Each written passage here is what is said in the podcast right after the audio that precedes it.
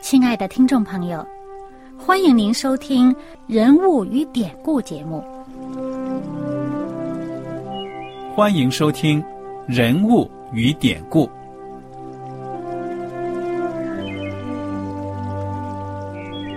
听众朋友们，当你读圣经的时候，不知道有没有过这样的想法？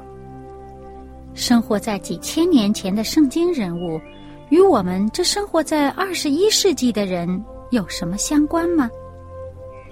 那些古时候缔造了历史的伟人们，只是些令我们感叹而望尘莫及的对象吗？那些败坏了品德的小人和有负圣托的失败者，难道只是为了让我们嗤之以鼻吗？在这个人物与典故的节目里，我和小燕将与大家一起，通过圣经中的人物和他们的事迹，看看我们能从他们的故事中得到哪些启发，以便用正确的态度来对待我们每天所面对的生活和挑战。共同奔走天国的旅程。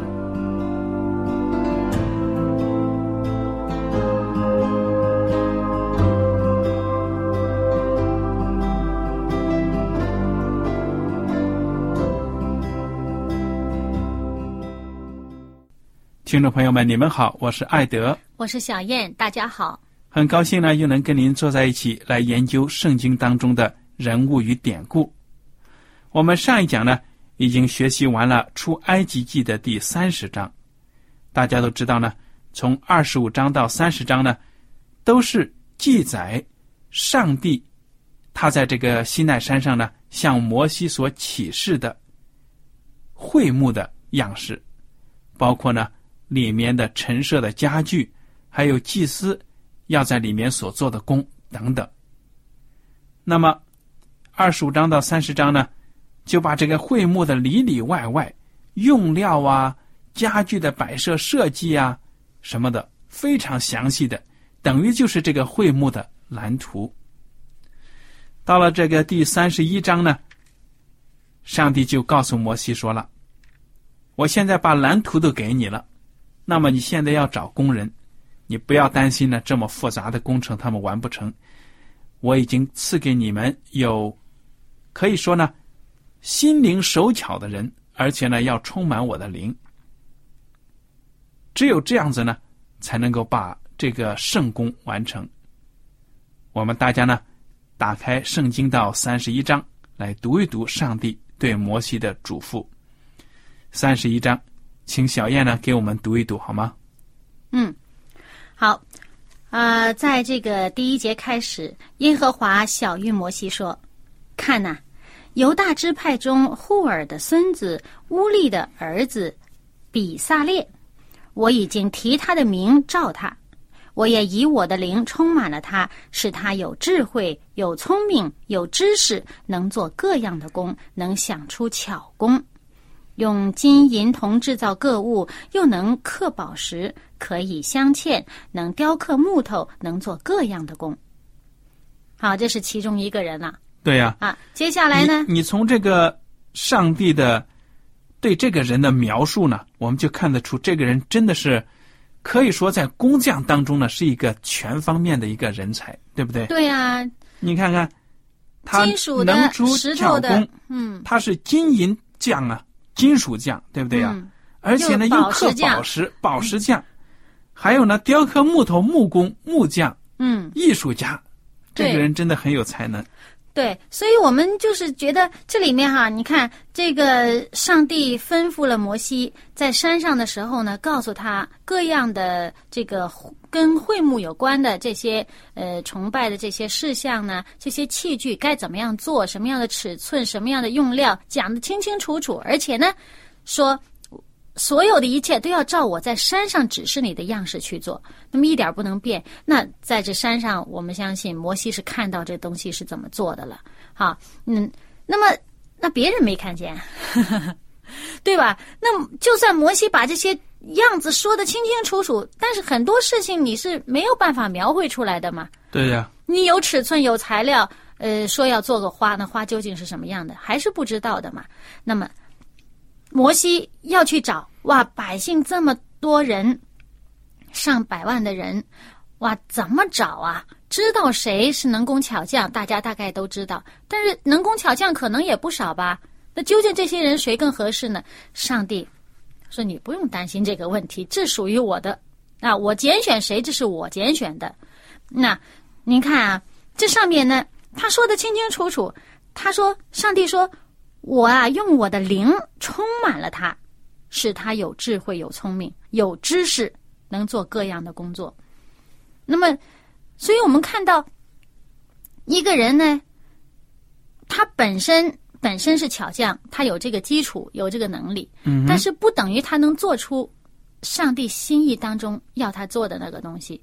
对呀。那么要上帝的圣灵亲自感动他，让他能够有能胜任他这个工作的智慧、聪明和知识。嗯哼。然后呢，接下来我们看第二个人，上帝还拣选另外一个人，从第六节开始，他说：“我分派但支派中。”亚西萨莫的儿子亚和利亚伯与他同工，就是与前面的这个人呢，这个比撒列，哎，比撒列与这个比撒列呢同工。然后这里面又是继续强调一句话，他说：“凡心里有智慧的，我更使他们有智慧，能做我一切所吩咐的。”那一切所吩咐的，下面就罗列出来，从第七节到十一节就罗列出来所有这些跟会幕有关的这一切事项，啊，那么我们就看到嘞，上帝强调什么呢？说你上帝拣选了某个人做上帝要他做的工作，我们就不必担心，呃，我们是不是有足够的能力？因为上帝说他心里有智慧嘛。那么我使他，更使他有智慧，能做我所吩咐的一切。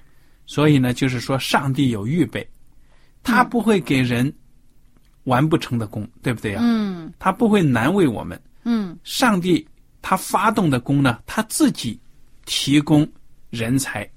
嗯。来做这个工，而且那个用料也是上帝提供的，对不对呀？嗯，对。出埃及的时候的这些以色列人，在上帝的赐福之下。就从埃及人那里要来了很多的宝贝啊什么的，现在都用得上了。上帝已经预备了足够的材料和足够的这个工人。那么，而且我们这时候就想到我们生活当中啊，呃，我想到一点什么呢？就说我们现在总是呃希望哈，我们的孩子们哈。希望我们的孩子聪明啊，呃，这个有学问呐，呃，品格好啊，呃，将来能够成为这个有用的呃人才，嗯，对吧？那么希望他们这个有成就，对不对？那么好了，我就看到这一点，怎么样能够更有成就呢？我看到这一点什么？上帝，你为上帝做工。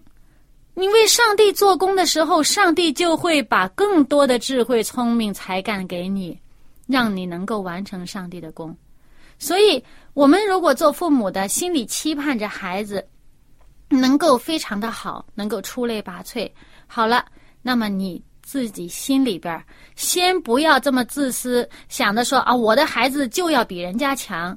你先要想着什么呢？我们要谦卑自己，我们先。作为一个仆人，作为上帝的仆人，能够愿意为他所用。你预备你孩子的心灵，使他愿意为上帝所用的时候，你为他预备的时候，打下这样的基础，他的心灵的这个基础的时候呢，当他预备好为上帝所用，上帝要使用他的时候，上帝就会把更多的才干、更多的智慧赐给他。这样的话呢，您看，上帝在这个百姓这么多人当中选了这两个人。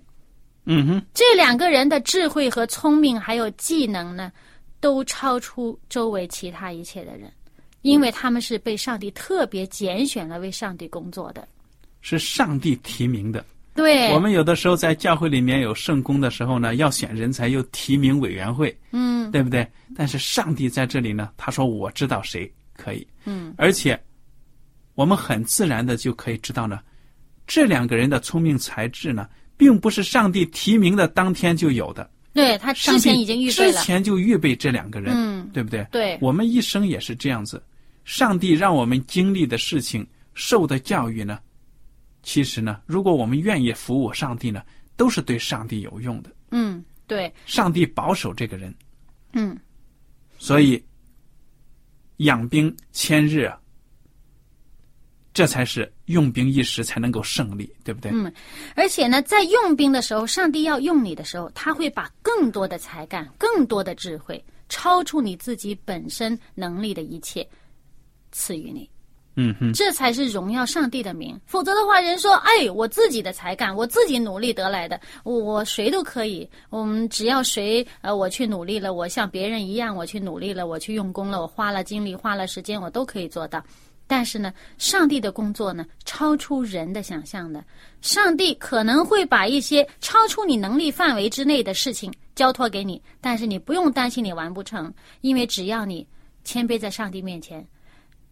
照着你已经有的能力，上帝会赐给你更多的，能够去完成他吩咐你去做的事。对呀、艾德呢还想在这里跟大家讲，就是说呢，即使我们在某一方面有才能，或者在多个方面有才能，我们也不要忘了，在上帝的圣宫里面呢，我们是需要一个团队一起来努力的。嗯一个人再有能力呢，他不可能做所有的工。嗯，你看到这个会幕里面呢，除了这些家具啊什么的，就说这两个人做监工就可以了。但是那个量很大呀，对、啊，不是两个人能做的，对而且还涉及到裁缝，对不对？后面跟祭司做衣服啊，还有这个对。账目上绣的天使啊，什么都是需要各种各样的对能工巧匠，对他们最后全体总动员呐、这个真正到后来这个做会幕的时候，就是全体总动员，嗯。呃，所有的百姓都出力。嗯，好，那么我们就看到呢，在这里哈、呃，上帝吩咐摩西要做这个会幕，这会幕是用来干嘛的呢？用就是用来跟上帝亲近的，嗯让上帝呢住在当中，一种预表，一种象征。嗯。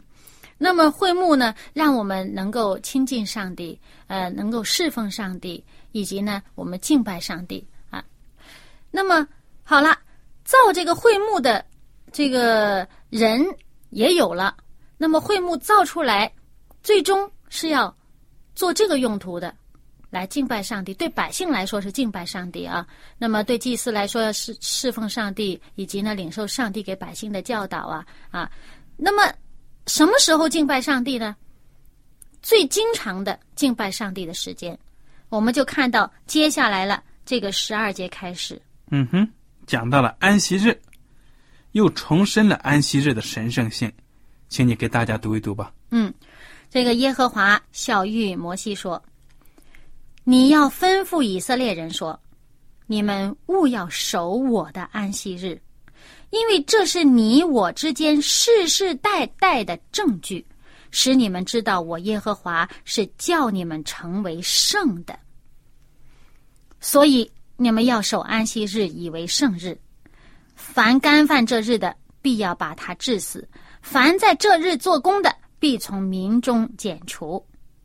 六日要做工，但第七日是安息圣日，是向耶和华守为圣的。凡在安息日做工的，必要把他治死。哇，这个非常的严厉哈。嗯哼，后面就说，故此以色列人要世世代代守安息日为永远的约，这是我和以色列人永远的证据。因为六日之内，耶和华造天地，第七日便安息舒畅。嗯然后，这里面讲到这个安息日的由来，呃，以及它的重要性，还有你这个最终的目的，为什么要守安息日？目的就是上帝作为这个一个凭据，是与以色列人之间立约的这个凭据。凭据什么呢？凭据以色列人是归上帝为圣的。嗯哼，是分别出来与万民不同的。你与万民不同，你属于上帝，你就要有不同的样式出来。那不同的样式是什么呢？你守这一日为圣日，这一日呢，不要做你平时杂七杂八生活上这些琐碎的这些事情。这一天是归上帝的。嗯哼，你看看，这个要求呢，可以说是很独特、很不同的，要让百姓呢守一个日子，来表示呢，他们跟上帝之间的关系。这是上帝的要求。如果从人来说呢，人可能有其他的想法要求，你表示对我忠心，你就怎么怎么着，怎么怎么着。嗯但是上帝呢，设立这个时间，让百姓跟他亲近，把一切的忧虑啊，生活上什么所需的那些东西都抛在一边。这一天呢，就是亲近上帝的。我自己还认为呢，上帝把前面建圣殿的功都讲的那么多，那么详细，在这里提安息日，还有一个就是说，你们不要以为找借口，哎呀，我要做圣工啊，我要赶紧把上帝的殿建好啊。上帝说呢，安息日你照样要放下手里的活，嗯。你不要找借口说是跟我建什么会幕，你就干犯安息日，不行的。嗯嗯嗯。所以，我们上帝呢是重视时间的一位上帝，他特别的希望呢，信他的人、爱他的人，能够在安息日呢，来跟他亲近、敬拜他。而且你听这个讲，世世代代的证据啊，嗯，永永远远的意思，对不对？对。你看这以色列人呢，再怎么不乖，再怎么不听话呀，这安息日他还是记得了。对呀、所以我们看到犹太人一直到现在，传统的犹太人应该说，他们呢对安息日是非常的敬重、尊重的，因为他们不敢马虎。上帝老早老早呢就对他们的祖先讲，要守安息日。其实我们在圣经整体的来看呢，我们明白这个安息日呢也是给你我的。哪怕我们是汉族人，不是以色列人，我们也有责任、有义务守这个安息日。因为最初大家想一想，这个安息日是给谁的？这个亚当夏娃的，对呀、亚当夏娃是犹太人吗？不是，亚当夏娃是人类的祖先，所以在亚当夏娃里面呢，就包含了以后的万族，也包含你和我。亚当和夏娃呢，就代替我们这些人，作为我们的祖先，跟上帝呢立约，从上帝的手中接下来这个诫命，所以一直到我们呢，都应该是有效的。很可惜呢，在我们二十一世纪，你看看世界上有多少人明白安息日的道理呢？很少很少的。所以呢，是时候了，应该让我们在这末世的时候呢，把上帝的圣日呢高举起来，让大家认识这个日子的意义，能够跟造物主产生一种爱的关系。嗯，而且呢，这一天呢，我们看到呢，它上面讲到十七节的最后那句，他说这一天呢是安息舒畅，嗯哼，这是一个很让人享受的一个日子。对呀、不是说呢，一到这一天，哎呀，我憋得慌啊，我很多事情都想做啊，我想，我想这个寻找寻欢作乐，我自己的很多乐趣的东西，我不敢做呀，哎呀，这个真难受啊，赶快吧，结束了，我这我就可以干我自己的事情。其实这就违背了上帝的他给我们的一种期望，对不对？嗯，叫做的乐意，你做的那么难受，何必呢？嗯这是要做的乐意。嗯，那么是好了，那么我们看到呢，这个接下来上帝就说了，呃，这个跟摩西说完话，他就把这两块法板交给他。这个在这个三十一章的最后一节，上帝把两块法板交给摩西，这法板就是这个十条诫命，这个上帝给人类的律法的这个法写在这个板上，是用什么写的呢？是用上帝的这个手指头，上帝亲自写的这么一块法板。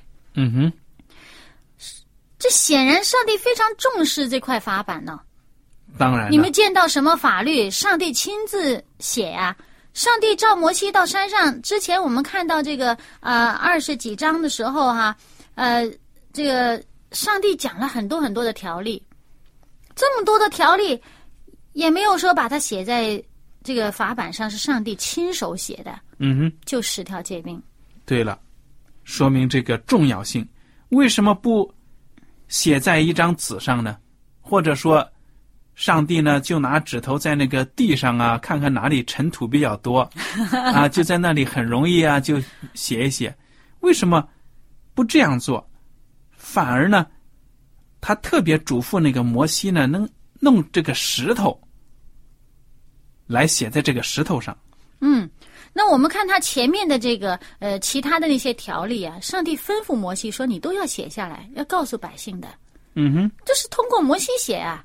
嗯哼那，这回怎么不通过摩西写了？上帝亲手去写这十条诫命的重要性在这儿，上帝多重视这个问题。对呀、而且刻在石板上就表示说呢，长久的一个记录。嗯那在古代来说，那个时候没有什么别的科学技术，刻在石头上应该来说是很有一种长远的打算的，嗯、对呀、嗯，对。那么看这个四周围这个国家啊，各种各样的法令应该都不少的。你你自然既然存在一个国家，它这个维持这个国家秩序呢，一定会有它的一些法规，有些有它的一些制度的。嗯哼，那么这个制度我们知道了，呃，不同的这个掌权者，他就可以有权去更改他这制度的呃内容，对吧？呃，而且呢，我这个制度，我根据不同的人，可能还有不同的这个执行的这个呃方式。啊、可能这个奴隶主有奴隶主的，呃，这给奴隶有奴隶的，啊，那么我国王可能就一切都免了，都说不定。那么这个，但是呢，上帝给人类的这个法规、这个制度是人人平等的。嗯哼，上帝亲自写在这个石头上，写在这一个需要永久保存的这么一个一个证据，写在这个上面，是要所有的人类重视这件事情。上帝亲手写，而且他所写的这些呢，是以上帝的律法，以上帝为这个出发点，以上帝看这件事情为正确来写的，而不是以某一个人、某一个阶层、某一个执执掌这个呃国家权力的人看为正确。对标准写。嗯哼，因为人类的法律呢，我们看到呢，都是体现了人的意志。嗯因为我们人要看着适合我们的社会呀、每一个文化跟每一个文化在某些条例上是不一样的，对不对呀、嗯对，那是因人而异的。但是有一些原则呢，可以说是共同的。嗯上帝他给的这十条诫命呢，是适用于人类所有的社会的。嗯，对，他这是一个嗯，我们用自己的话来讲呢，就是上帝给人的这个人身为人的一个本分，一个最基本作为人的一个本分。嗯哼，我们看，除了这个头四条，我们可能因为这个对这个信仰的认识呃不清，可能会混淆。但是后六条，我们看到，任何民族、任何种族、任何地区、任何国家，都会把这件事情看为重要。嗯，当然了，你要孝敬父母，你不可以杀人，呃，不可以奸淫，呃，你不可以贪婪不不可以贪婪，偷盗不可以偷盗啊，呃，不可以做假见证。嗯哼，这些都是在任何一个社会、任何一个法律系统呢，都应当维护的一些这个基本原则。基本的原则，一些道德规范，有些即使它不是成为一个要惩罚、要要受刑罚的这么一个法规的话，它也是一个道德规范，也是被四周围你与人相处的时候为不耻的。如果你犯这种呃犯这一条的话，呃，人家也会不愿意跟你交往。这是人与人之间关系的一个最基本的一个东西。嗯所以上帝这么重视这件事情呢，本身呢就是要我们建立好人与人之间的关系，建立好人与上帝之间的关系。而且我们看十条诫命里面，上帝在这一次特别强调了这个跟第四条有关的这条诫命。嗯嗯那么，就是使以色列人在这件事情上呢，成为与万民有区别的一个民族。对了，当然就是这个安息日的这条诫命嗯特别的重要，而且这个安息日是承前启后的，对不对呀、嗯你说这安息日如果没有这个日子的话，如果大家不守安息日的话，什么样的后果呢？可以说很快就忘了十条诫命的前三条上帝了。嗯，到了现在二十一世纪，我们走到大街上问问，圣经里的安息日是在哪一天呢？是用来干什么的？有多少人能够回答出来？回答不出来。嗯其实这个安息日呢，跟上帝有关，而且跟你和我呢都有关，对不对？嗯，对，如果缺失了这一条，我们真的说是忘了本了。我们现在不承认上帝，不不认识上帝，我们有什么权柄？在法庭上作证，我们要宣誓，我们凭什么名字举起手来宣誓？嗯，我们自己凭某个某领导人，我们自己敢凭自己说啊，我保证我所讲的都是真话。对，谁信你啊？对呀、人我们都知道，人是一种犯错的、软弱的这样的一种受造物。谁能信你讲的？那很多人就是信誓旦旦的，但是他讲讲的不是真话，嗯他能骗一个人，骗你一段时间，但是你会发现呢，原来哦，他那么真，就是在骗我。但是如果你尊重上帝，你知道，在这个西方的社会里面呢，因为现在这个人的宗教信仰呢，他们对上帝的敬仰呢，已经是淡薄了很多了。但是他们仍然相信一个造物主、宇宙的主宰上帝，所以在这个法庭上很神圣的，让你举手宣誓。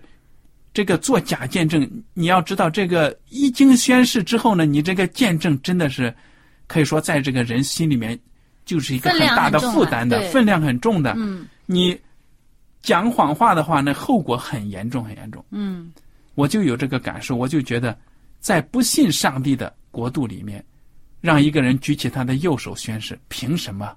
嗯对不对？嗯，我们人与人之间打交道，有的时候这信任不不了解的时候，对啊。对呀、你说要我给你贷款，我跟你没有什么，我怎么敢相信你能还我款？嗯。哎，就需要一个中保啊，有一个我们共同认识、相识的嗯嗯。来担当。嗯。上帝呢，如果是人人都敬仰的，我们都知道上帝是审判的，嗯。那我们讲起话来，我就是不顾我自己，我也得想想我以后怎么面对上帝啊，对不对？嗯，对，所以我们看看到呢，人活在这个世界上，没有上帝是不行的。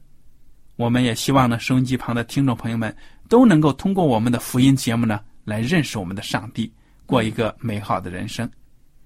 好了，今天的时间呢已经到了，我们很高兴大家的参与。如果您有什么问题呢，我们欢迎您写信来跟我们一起探讨。